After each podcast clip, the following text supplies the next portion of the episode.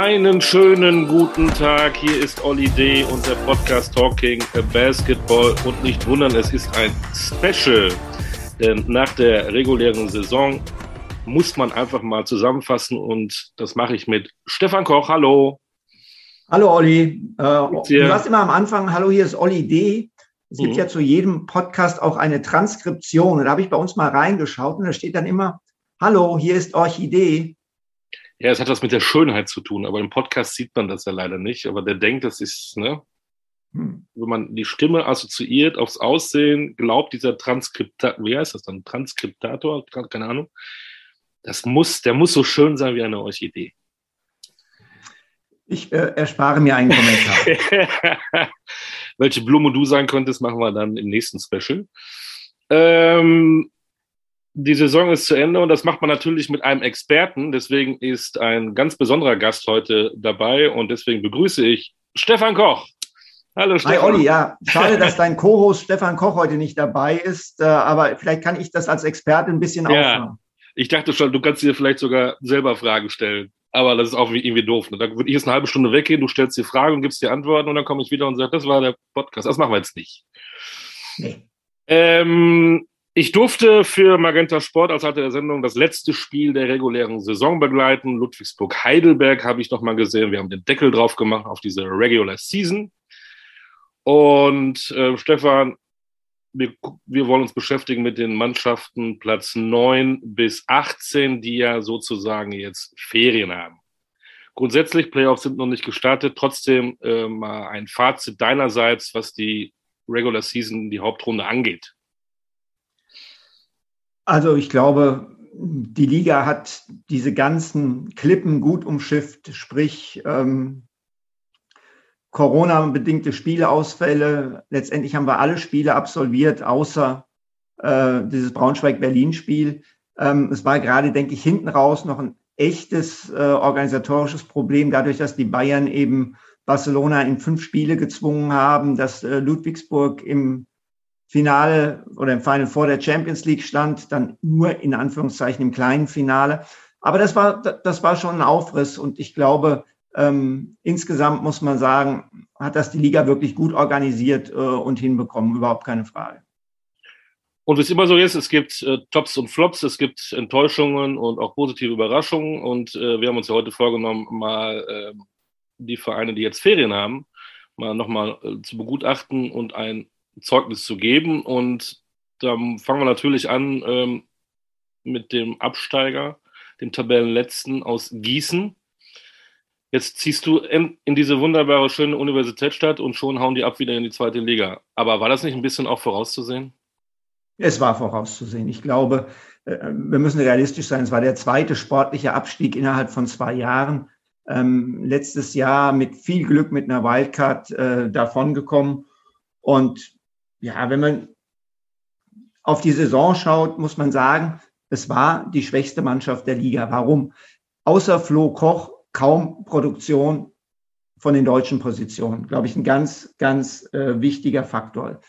Die Offense über weite Strecken der Saison primär aus dem Dribbling und zu wenig aus dem Pass äh, gekommen du sagst, äh, es gibt Flops und es gibt positive und negative Überraschungen. Nehmen wir mal die positive Überraschung bei Gießen hervor. Das ist Kendall McCallum, der, glaube ich, ein sehr gutes Jahr gespielt hat, äh, der auch irgendwo anders wieder unterkommen wird, der zusammen mit äh, Nuni Omot diese Mannschaft getragen hat, aber der im Gegensatz zu Omot eben ein Teamplayer war.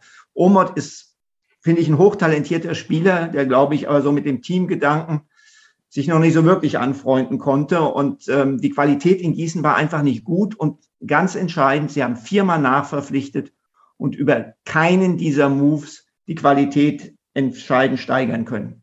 Schwache, schwach von außen die Mannschaft, das muss man auch ganz klar sagen. Wenig Gefahr von der Dreierlinie. Und ähm, ja, Gießen hat im Schnitt mit zehn Punkten minus zehn pro Partie gespielt. Schlechtester Wert der Liga. Da kann man also auch nicht sagen, ja, die haben viele Spiele knapp verloren und das war viel Pech oder irgendetwas. Da muss man einfach den Deckel drauf machen. Das ist die Realität, das ist die Wahrheit. Ähm, ich war ja fies, ich habe mir heute Morgen noch einen Kaffee gemacht und habe unsere Special-Folge vor der Saison angehört. Da hast du nur gesagt, ähm, Gießen wird sicherlich besser werden als im Vorjahr. Mhm. Ähm, hat die Unruhe in diesem Club, äh, Stichwort John Bryan, Stichwort Anderson, Kieran Anderson, ähm, vielleicht auch dazu beigetragen, dass man einfach auch nicht vernünftig in Ruhe arbeiten konnte, um dieses Ziel Klassenerhalt zu schaffen?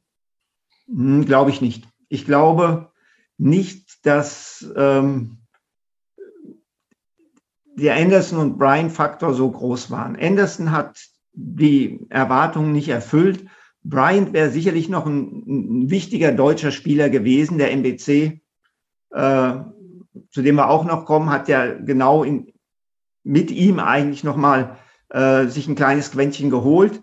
Äh, ich, glaub, ich, ich glaube nicht, dass das die Faktoren waren. Ich glaube, man muss klipp und klar sagen, ähm, dass die Ausländer in Gießen in dieser Saison einfach nicht die Qualität hatten, abgesehen von McCallum und Omot da gab es hier und da wieder mal was aufgeblitzt und äh, wie gesagt, bei den deutschen Spielern nur Flo Koch. Ja, ich habe gedacht, dass, dass, dass Gießen äh, ein bisschen besser spielt, dass Pete Strobel die gute Arbeit, die er in Braunschweig gemacht hat, äh, dass er daran in Gießen ein Stück weit anknüpfen kann. Aber das ist, muss man klar sagen, ist nicht gelungen.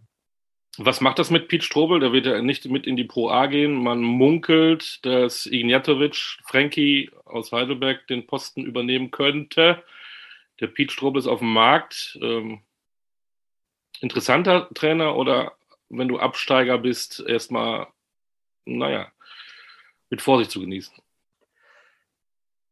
Ich finde, wenn man sich das anschaut, was er in Braunschweig gemacht hat, das habe ich schon gesagt, hat mir das sehr, sehr gut gefallen.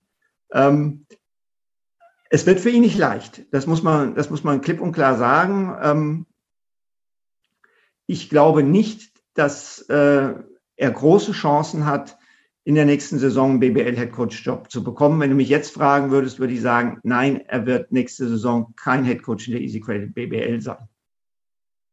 Steigen wir aufs Rad, fahren ein paar Kilometer Richtung Frankfurt und stellen fest, ähm, Stand heute gibt es keinen BBL-Basketball in diesem wunderschönen Bundesland, denn die Fraport Skyliners hat es erwischt. Da hast du auch vor der Saison gesagt, das wird ein verdammt schwieriges Jahr keine Scorer nach dem Verlust von Matt Mobley, der so ein bisschen getragen hat in der letzten Saison. Ähm, viele haben gesagt, als der Kader zusammengestellt wurde am Anfang, das ist nicht Bundesliga-tauglich. Alle Experten haben recht gehabt, ähm, wollten das die ähm, Verantwortlichen in Frankfurt nicht wahrhaben. Ich weiß nicht, ob sie es nicht wahrhaben wollen. Ich glaube, sie sind einfach zu einer anderen Einschätzung gekommen, was ihr Spielerpersonal betrifft. Aber du hast komplett richtig gesagt. Der Kader, der zusammengestellt wurde, war nicht Bundesliga-tauglich. Nun muss man so ein bisschen zur Ehrenrettung sagen, dass zwei deutsche Spieler, die, denke ich, in der Rotation Minuten gesehen hat, hätten äh, komplett ausgefallen sind mit äh, Richard Freudenberg und Bruno Vircic. Aber darauf äh, kann man es insgesamt nicht schieben. Diese Mannschaft hatte keine Werfer, 30 Prozent in der Saison von der Drei-Punkte-Linie. Das ist eine Katastrophe, anders kann man es nicht sagen.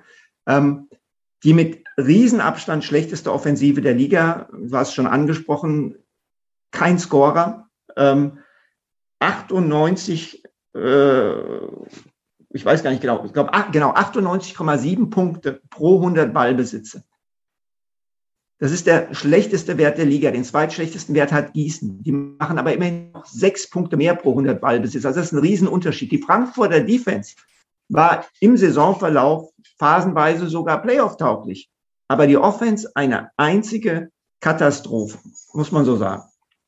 Es gibt dann die Möglichkeit der Wildcard. Ähm, du hast auch deine Ohren überall, ähm, bist Experte. Wird Frankfurt diese Wildcard bekommen können? Ja, bekommen können, ja, aber du willst wahrscheinlich wissen, ob sie sie bekommen werden. ähm, also ich hätte wirklich gedacht, das wird eine relativ klare Angelegenheit mit dieser Wildcard für Frankfurt. Äh, ein Standort, der schon lange dabei ist, ein Standort, der Titel gewonnen hat, ähm, ein Standort in einer großen Stadt. Und wenn ich mich aber so, so umhöre unter Verantwortlichen äh, in der Liga, ähm, dann bekomme ich doch ein, ja, wie soll ich sagen, ein sehr differenziertes Bild.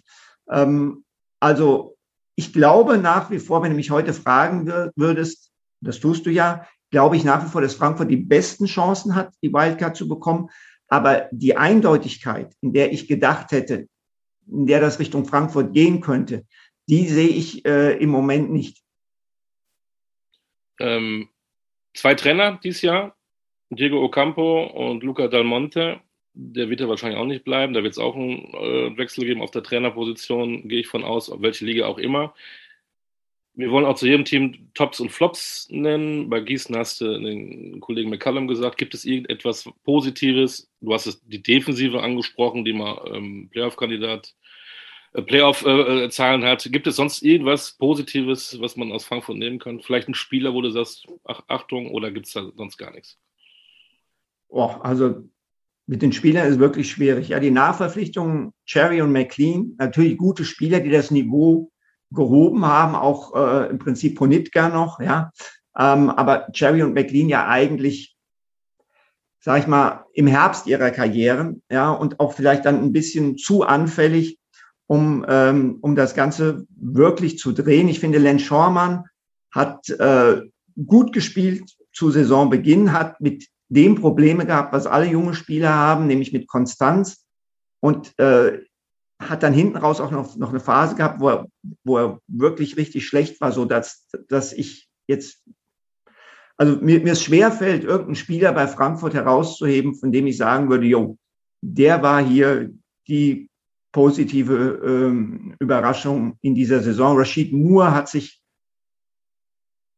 im Rahmen seiner Möglichkeiten weiter in der Easy Credit BBL etabliert, aber der wird auch kein Topstar in dieser Liga. Und der gute alte Tess Robertson hat auch nicht so performt, wie man es von ihm gewohnt ist in den letzten Jahren. Ne? Vielleicht nagt auch das Alter ein bisschen an ihm. Tess ist 37, muss man ganz klar sagen. Das Alter nagt an ihm. Ähm, so wie ich die Konstellation kenne, hat er einen Vertrag, der auf jeden Fall für die erste Liga gültig ist. Ähm, er wird weiterhin dabei sein, aber das Team um ihn zu bauen, in dem Sinne, dass er das Fundament ist, auf dem alles fußt. Ich glaube, das wäre, äh, das wäre ein Fehler. Er ist jetzt eher, ich sage es mal ganz hart, ein Randbaustein der Pyramide. Warten wir ab, in welcher Liga wir die Skyliners nächstes Jahr wiedersehen. Das ist ja Stand heute noch nicht ähm, in Stein gemeißelt. Fahren wir mal rüber zum MBC. Da warst du, glaube ich, öfter. Ich habe dich, glaube ich, irgendwie diese Saison gefühlt gar nicht gehabt oder nur einmal. Manchmal ist das ja so durch die Einteilungen ähm, habe ich die gar nicht auf dem Schirm gehabt. Wir haben vorher auch gesagt, ähm, die kämpfen gegen den Klassenerhalt. So ist es ja auch gewesen. Haben aber da vielleicht die guten Nachverpflichtungen gehabt, unter anderem mit John Bryant und auch mit äh, diesem Riesentalent Mushidi.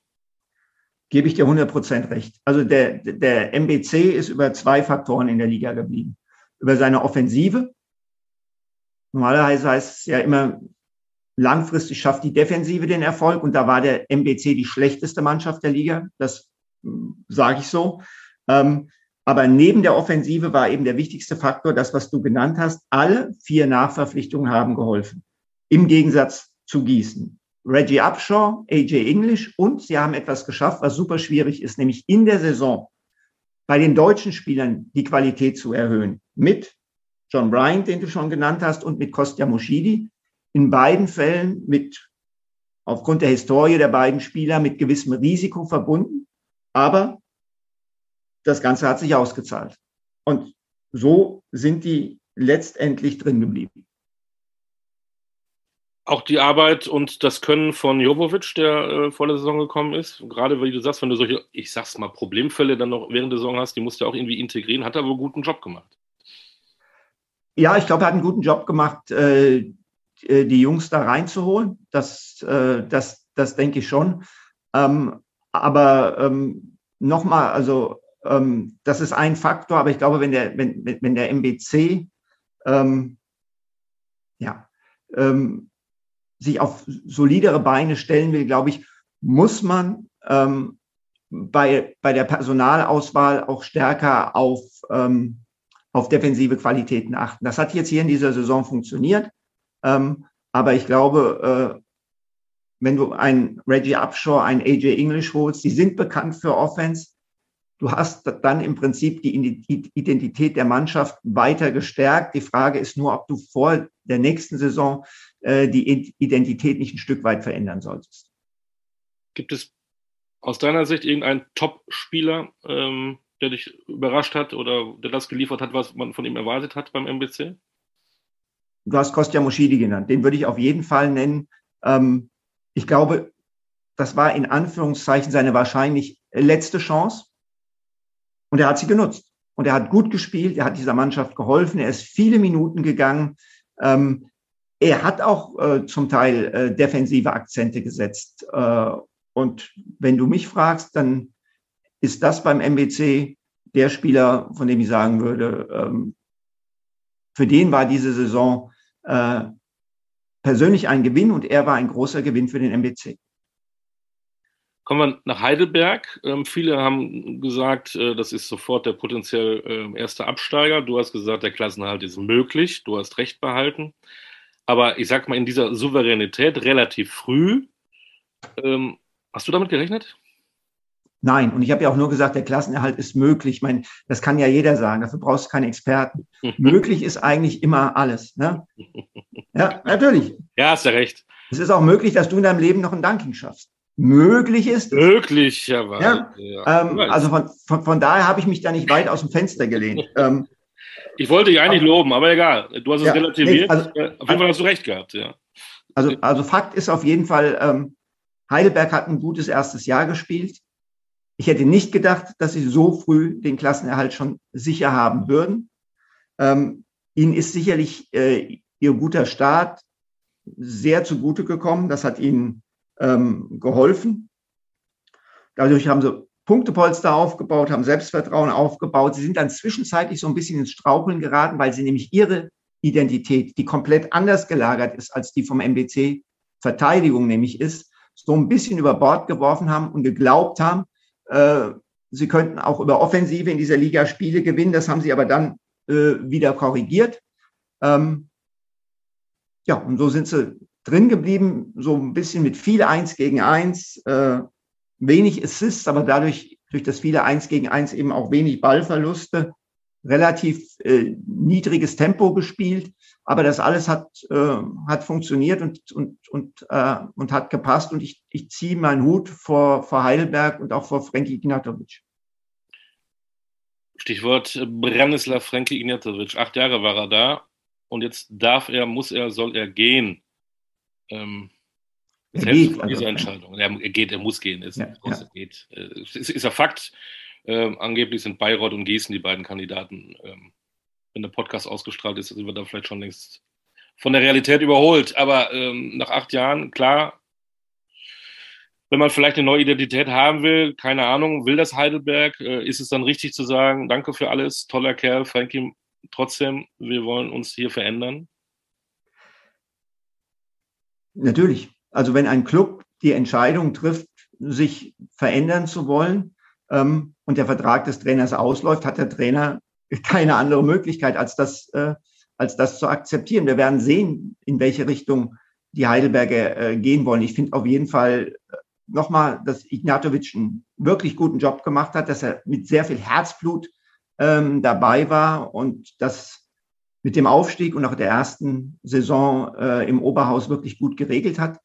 Die Personalentscheidung auf der Coach-Position ist sehr, sehr interessant. Jonas Isalo, ähm, sein Bruder ist einer der innovativsten Coaches der Liga, äh, einer der besten, ohne Wenn und Aber, ein eigener Stil. Äh, und ähm, das ist dann schon auch ein Paradigmenwechsel und äh, dann kann man das auch besser nachvollziehen, äh, indem man jetzt eben in eine andere Kategorie gegriffen hat, altersmäßig beim Coach und auch von der Basketballphilosophie her. Kurz zu den Spielern. Ähm, wer da nicht überrascht? Es gibt ja so Spieler, wo man am Anfang gedacht hat, oh, aus der zweiten Liga direkt in die erste Liga, die trotzdem ganz gut performt haben. Ich denke da an Jordan Geis, ich denke da auch an Max Ugrei. Aber auch ein Chapman hatte getragen, war die Stärke der Heidelberger, dass es im Team gepasst hat, weil es diesen überragenden Spieler da gar nicht gibt? Oder siehst du jemanden, der, wo du sagst, das ist er eigentlich gewesen, der die getragen hat? Es, es, es war viel Team, auch wenn es nicht unbedingt Team Basketball war. Mhm. Ähm, aber ähm, wenn ich jemanden herausheben müsste, wäre es für mich Chapman. Äh, Chapman hat äh, zuvor in Würzburg verletzungsgeplagte Jahre gehabt. Äh, er ist gesund geblieben. Ähm, er hat gereboundet, was er in Würzburg nicht getan hat was für, für Heidelberg extrem wichtig war. Und er hat mit seiner Variabilität, dass er im Prinzip alle Frontcourt-Positionen spielen konnte, er ist ein Vierer, der auch die drei spielen kann und die fünf spielen kann. Er selbst bezeichnet sich als Dreier. Das finde ich ein bisschen, äh, bisschen übertrieben, aber das, er hat diese Variabilität und obwohl er sich als Dreier sieht, war er auch bereit, die fünf zu spielen und konnte eben als Fünfer dann wirklich äh, das Feld weit machen, dadurch, dass er eben auch den Dreier werfen konnte und damit auch Platz schaffen für das viele Eins gegen Eins der Heidelberger. Also wenn du mich fragst, welcher Spieler hat da sage ich mal, das, äh, den, den größten Input gehabt, würde ich mit Chapman gehen. Ich glaube auch nächstes Jahr äh, spannend sollte man sich äh, Heidelberg genauer angucken mit neuem Trainer, mit vielleicht einer neuen Mentalitätsstruktur, mit Spielern, die jetzt vielleicht auch Lust haben, nach Heidelberg zu gehen. Ich glaube, es gibt Argumente dafür. Kommen wir zum nächsten ähm, Club. Da hast du dich ja tatsächlich richtig vertan. Hat natürlich auch mit der Geschichte der Saison zu tun, aber bei Bayreuth hast du gesagt, Playoffs sind auf jeden Fall möglich. Mhm wenn es richtig, richtig, richtig dumm gelaufen wäre, hätten sie sogar ähm, absteigen können. Ja. Ja. Ähm, ich bleibe aber dabei. Playoffs wären möglich gewesen. Diese Mannschaft, schau mal, wie die Saison zu Ende gegangen ist. Die haben 13 Spiele in Folge verloren hinten raus. Und wir haben eine Saison gehabt mit Corona und mit vielen Verletzungen bei allen Clubs. Aber kein Verein, kein Team war härter betroffen als Bayreuth. Und Bayreuth war der einzige Club, der nicht nachverpflichtet hat. Und entsprechend äh, muss man das wirklich einordnen. Ich glaube, ohne Corona und Verletzungen hätte Bayreuth um die Playoffs mitgespielt. Das ist, das ist, äh, das ist meine Meinung. Und ich kann entsprechend dadurch, dass nicht nachverpflichtet wurde, auch ein bisschen äh, Frust mir gut vorstellen äh, bei Raul Korner. Ja, ähm, diese Mannschaft hat immer gekämpft. Du hast einen Basti Doret, der dafür sorgt, aber du hast auch einen Raul Korner, der dafür gesorgt hat. Ähm, es war kein leichtes Jahr. Nochmal ein Cameron Wells. Ähm, da weiß ich gar nicht, wie es weitergehen wird. Er kämpft ja mit Long Covid. Ähm, und ein Martina Sajus hat vor dem Nationalmannschaftsbreak super stark gespielt. Der Litauer hat sich dann bei der Nationalmannschaft äh, Corona gefangen war danach auch nicht mehr der gleiche. Also wenn irgendeine Mannschaft in diesem Jahr noch mehr als die anderen vom Pech verfolgt war, dann war es Medi Bayreuth. Du warst bei einem, ja, vielleicht ist es sogar das Spiel der Saison, auch wenn sie es dann hinterher nicht gewonnen haben. Du warst bei diesem legendären Spiel in Göttingen, wo sie, wie, wie viel, erzähl, was, was da los war. Leider haben sie es dann nicht gewonnen, weil dann hätten sie alle Preise kriegen müssen, die es überhaupt gibt. Bayreuth ist nach Göttingen gekommen mit sechs Spielern. Kein Vierer, kein Fünfer. Ich glaube, der größte Spieler war 1,96. Sie haben dieses Spiel mit einer Sechs-Mann-Rotation gespielt, lagen am Anfang gleich deutlich zurück gegen die Göttinger. Kammer Baldwin hat noch gespielt und hat am Anfang erstmal Bayreuth zerlegt. Und dann ist Bayreuth mit diesen sechs Spielern ohne langen Mann zurückgekommen, hatte mit dem letzten Wurf der Normalspielzeit einen Wurf aus der Ecke, den Saka Anim reingehauen hat. Die sind auf ihn gesprungen, haben sich gefreut ohne Ende, weil sie dachten, sie haben mit einem gewonnen. Aber Saka Anim stand auf der Linie. Es waren nur zwei.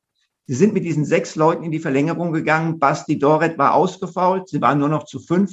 Und sie haben dieses Spiel dann ganz am Ende ähm, verloren, weil wieder Kammer Baldwin, für mich der Klatschplayer, der das beste Zeitmanagement der Uhr hat hinten raus das Ding reingeworfen. Dieses Spiel war absolut unfassbar und ähm, ohne den Göttingen was Böses zu wollen, an diesem Tag hat die falsche Mannschaft gewonnen. Beim Hollywood-Drehbuch hätte es ein Happy End gegeben. Schade, dass es an diesem Tag das nicht, nicht gab. Ähm, wenn man dann Top sagt, ist das dann vielleicht bei diesem Club der Trainer Raul Corner, der nicht lamentiert hat, der immer weitergemacht hat, jeder Spieler hatte irgendwo eine Verletzung oder Krankheit. Es, es, es war ja nun eine Hiobsbotschaft, jagte die nächste. Ich weiß gar nicht, ob er mal einen vernünftigen Trainingstag hatte in der ganzen Saison. Ist das dann der Top-Mann von Bayreuth in dieser Saison oder siehst du auch einen Spieler? Nee, ich gebe es Raul Korner. Ich gebe es Raul Korner äh, für die Art und Weise, wie er mit diesem allem, was du gerade beschrieben hast, umgegangen ist. Ich gebe es Raul Korner. Verdientermaßen. Und der verlässt Bayreuth. Auch da geht eine Ära zu Ende. Er hat ja viel geleistet. Wo werden wir ihn wiedersehen? Was glaubst du? Er ist ja sicherlich auch sehr interessant für, für andere Clubs, die auch vielleicht auch international wieder tätig sein werden. Ich denke da vielleicht an Hamburg. Wir werden sehen. Ich kann mir bei Raul auch vorstellen, dass er nach diesem Jahr vielleicht ein Jahr Pause macht. Mhm. Ja, er ist ja immer noch auch Trainer der österreichischen Nationalmannschaft. Ähm, ich glaube, dass er nur etwas annehmen wird, was ihn wirklich reizt. Also ich glaube nicht, dass Raul einen Job nehmen wird, um einen Job zu haben. Dafür hat er jetzt zu viele Jahre durchgearbeitet, dafür hat er sich eine Reputation erarbeitet, dafür ist er auch noch österreichischer Nationaltrainer.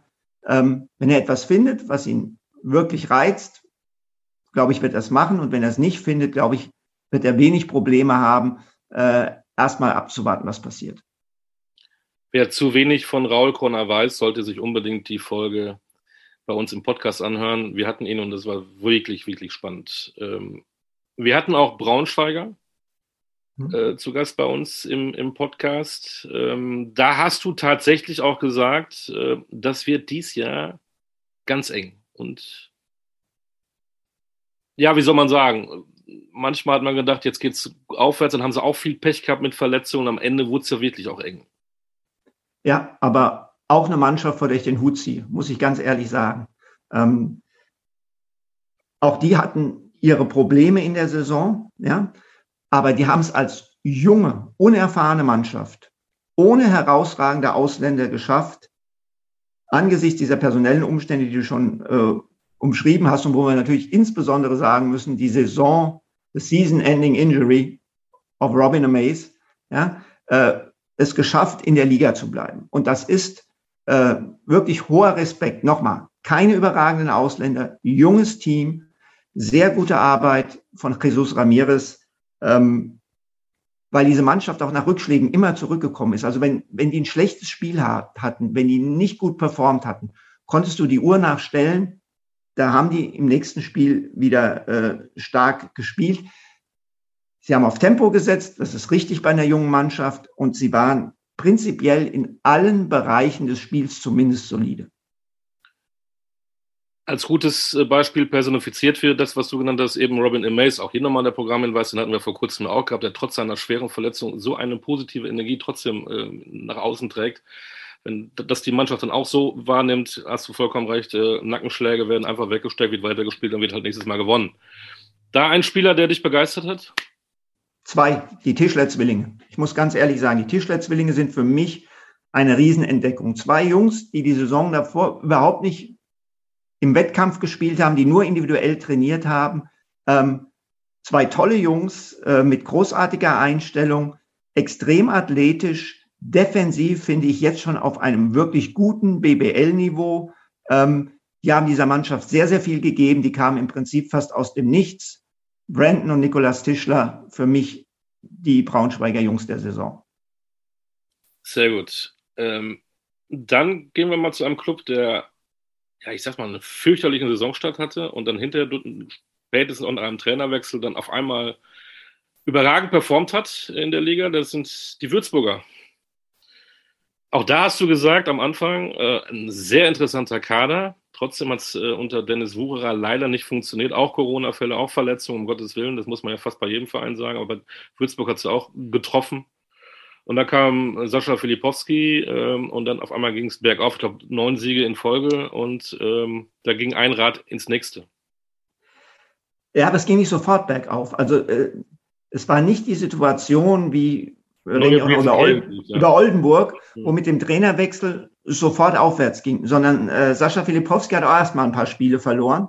Ähm, aber dann gab es eben diesen grandiosen Lauf im März und April mit sieben Siegen in Folge. Du hast jetzt mit neun ein klein wenig übertrieben. Oh, Verzeihung. Gefühlt, ist alles gut. Ja? Es war gefühlt neun. Ja, ja. Ähm, und ähm, die Mannschaft ist einfach offensiv und defensiv besser geworden in den letzten Saisonmonaten. Das muss man sagen. Und sie hatte immer diesen Willen, personifiziert wahrscheinlich von Felix Hoffmann, der wirklich mit Schmerzen und Verletzungen über Wochen hinweg äh, gespielt hat.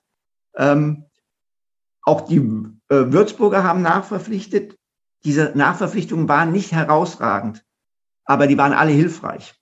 Ja, und ähm, Filipowski hat einen wirklich guten Job gemacht und er bleibt jetzt bis 2025, was mich sehr überrascht, denn er ist eigentlich ein Trainer mit einer europäischen Reputation und dass Würzburg es schafft, ihn für drei Jahre zu binden, ähm, das ist schon äh, für den Verein eine klasse Sache.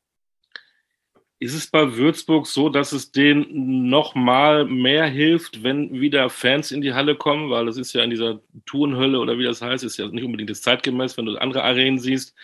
Aber es ist eng und laut und wenn dann die Würzburger Fans brüllen, dass es vielleicht dann am Ende doch noch mal ein paar Prozent macht und dass das den Würzburgern mehr hilft als vielleicht anderen Clubs?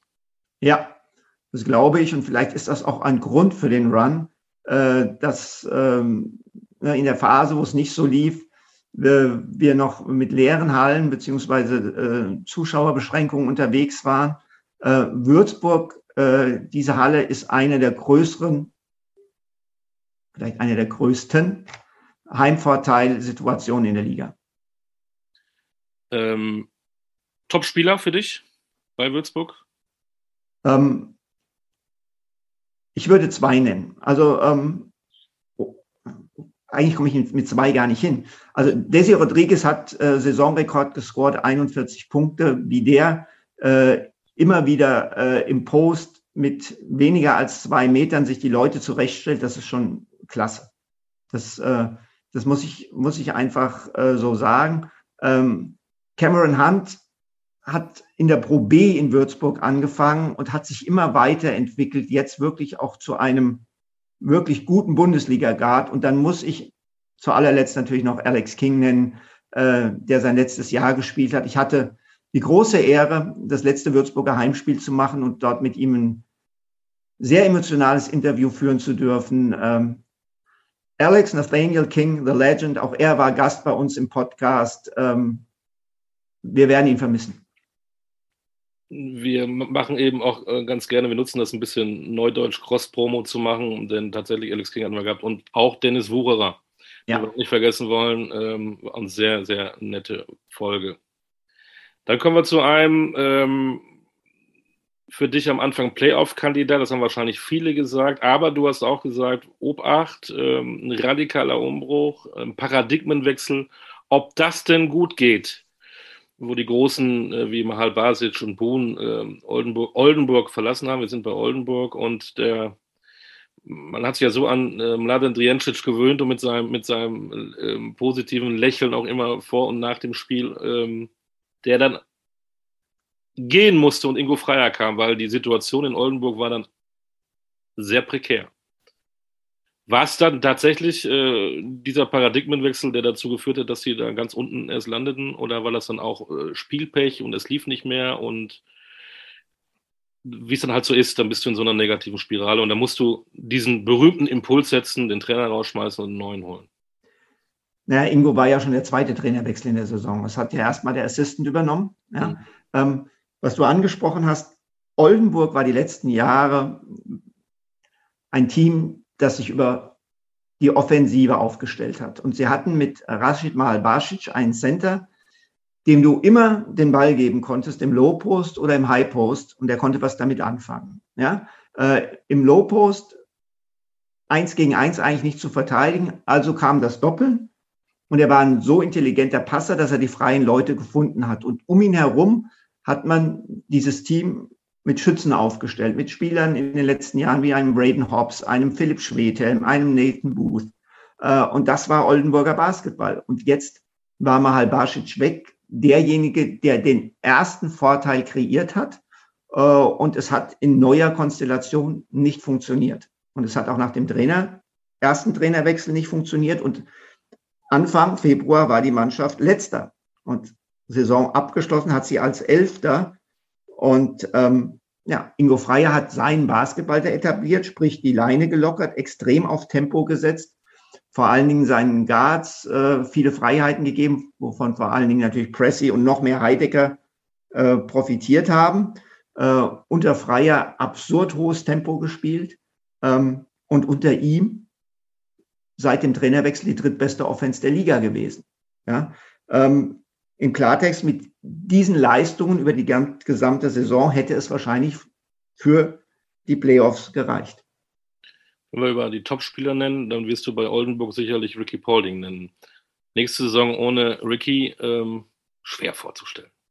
Ja, also ich, ich wurde von, äh, ich glaube, es war die, ist die Nordwestzeitung in Oldenburg, gebeten, ein Statement abzugeben. Die haben, haben ja zu Rickys Abschied so ein, viele Leute oder gar nicht so viele sollten etwas äh, zu Ricky sagen und äh, ich fühle mich da sogar geehrt, dass ich das durfte. Und ich habe gesagt, ähm, dass Ricky eigentlich nicht nur meinen Respekt hat, sondern auch meine Bewunderung. Und das meine ich so. Das ist ein Spieler, wir wissen alle, wie großartig der ist, aber der ist als Mensch sowas von wirklich bescheiden. Der hat so viele Werte, die er mit sich trägt. Äh, das ist, das ist wahnsinnig. Einmal durfte ich ihn coachen. Ich habe ihn einmal im All-Star-Game gecoacht. Äh, ich glaube, es war 2010. Ja, da sieht man, es ist lange her. Ja, äh, aber auch das war ein absolutes Vergnügen mit Ricky im, im, im All-Star-Game. Wir haben so oft gegeneinander gespielt. Und ja, Ricky nicht mehr in Deutschland, sondern äh, wieder in Missouri. Ähm, ja, was macht das mit, mit so einem Club, ähm, äh, die Paulding-Stadt oder wie das mal genannt wurde? Der ist dann weg, diese, diese, diese, diese große Persönlichkeit, der auch viel abnehmen konnte von den anderen Spielern, der ist auch immer weg. Ist das dann äh, ein großes Loch oder kann es für einen Verein auch eine Befreiung geben, weil es auf einmal andere Spieler gibt, die da eine Rolle, eine wichtige Rolle übernehmen müssen? Also ich glaube, es ist erst einmal ein Loch, weil ähm, er hat diese Rolle ja jetzt nicht über zwei oder drei Jahre ausgefüllt sondern ich glaube, er war seit was 2007 in Oldenburg. Ich müsste jetzt nachschauen. Ähm, das ist ein Loch. Und das kannst du auch erstmal nicht füllen und du sollst auch nicht versuchen, es zu füllen. Sondern du, du, du musst jetzt einen anderen Weg in Anführungszeichen gehen, auch wie du den Club in der Öffentlichkeit präsentierst. Du hast dieses Gesicht verloren und zu versuchen, es zu ersetzen, wäre der falsche Weg, weil es nicht möglich ist. Spannend, auch in der nächsten Saison dann zu sehen. Ähm, Göttingen.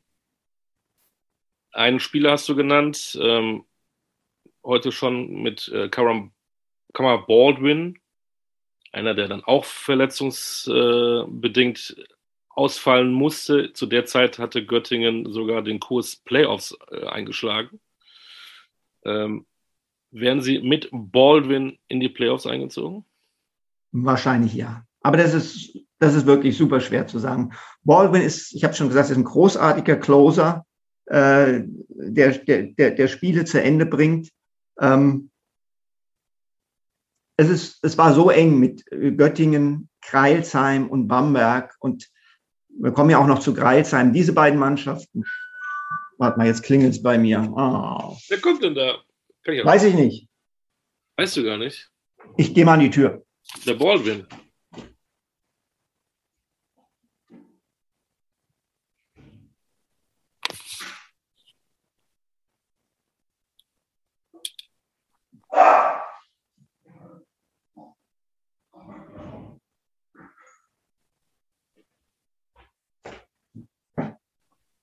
Bin wieder da. Der Hund ist da, hat geklingelt. Nett.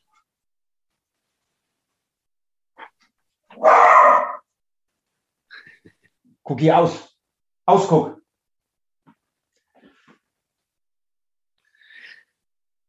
Ich fange nochmal an dann mit Göttingen, ja. Ja. Ähm, glaubst du denn, dass sie mit äh, Kammer Baldwin es geschafft hätten, in die Playoffs zu kommen?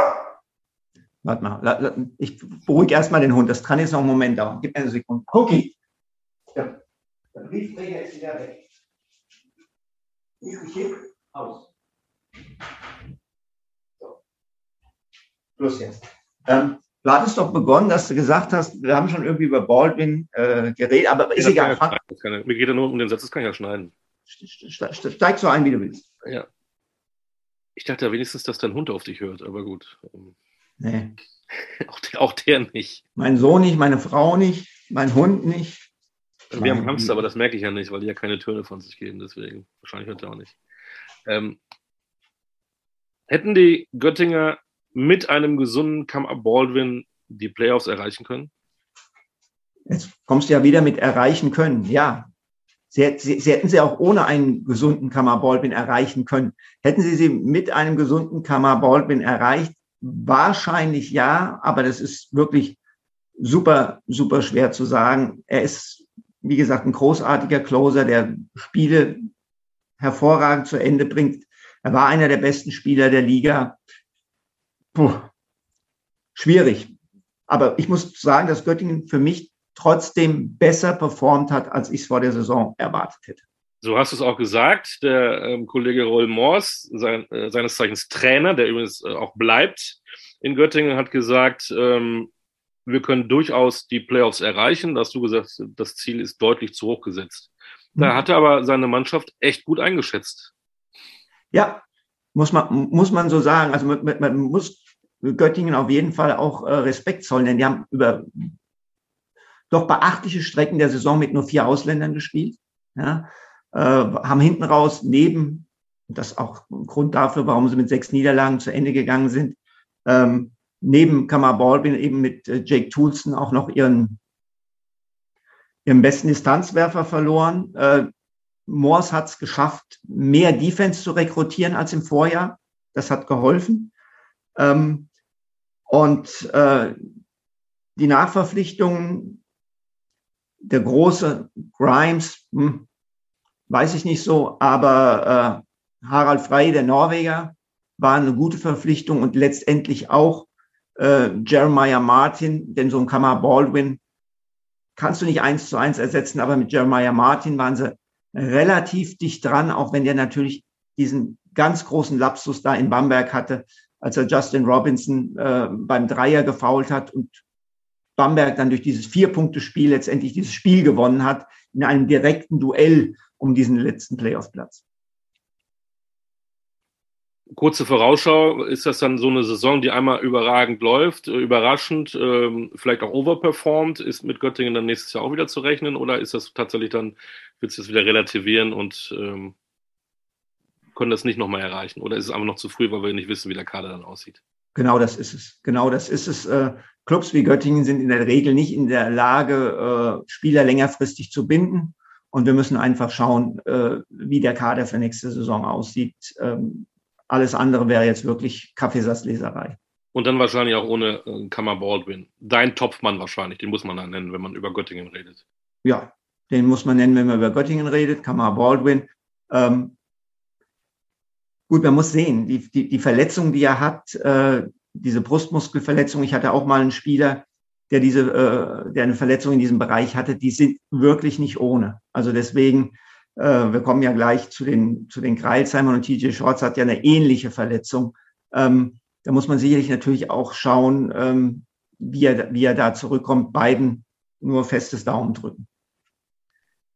Man kann ja fast eine Schablone draufsetzen. Du hast gesagt, wir kommen zu Kreilsheim, da ist es nämlich ähnlich. Die waren auf Playoff-Kurs, dann die schwere Verletzung von TJ Shorts, komischerweise oder was tragischerweise.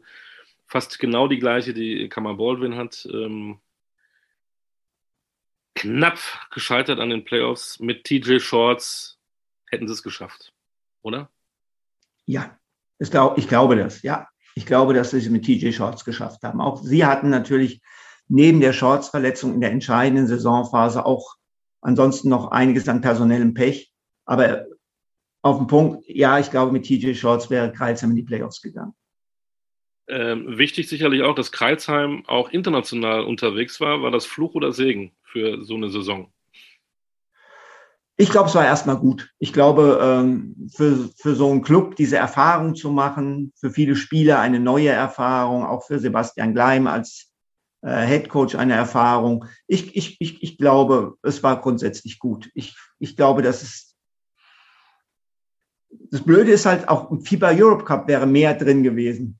Ne? In der BBL wären wahrscheinlich die Playoffs drin gewesen. Und im FIBA Europe Cup hat ihm das, das Ausscheiden äh, von, von TJ Shorts natürlich auch super, super wehgetan.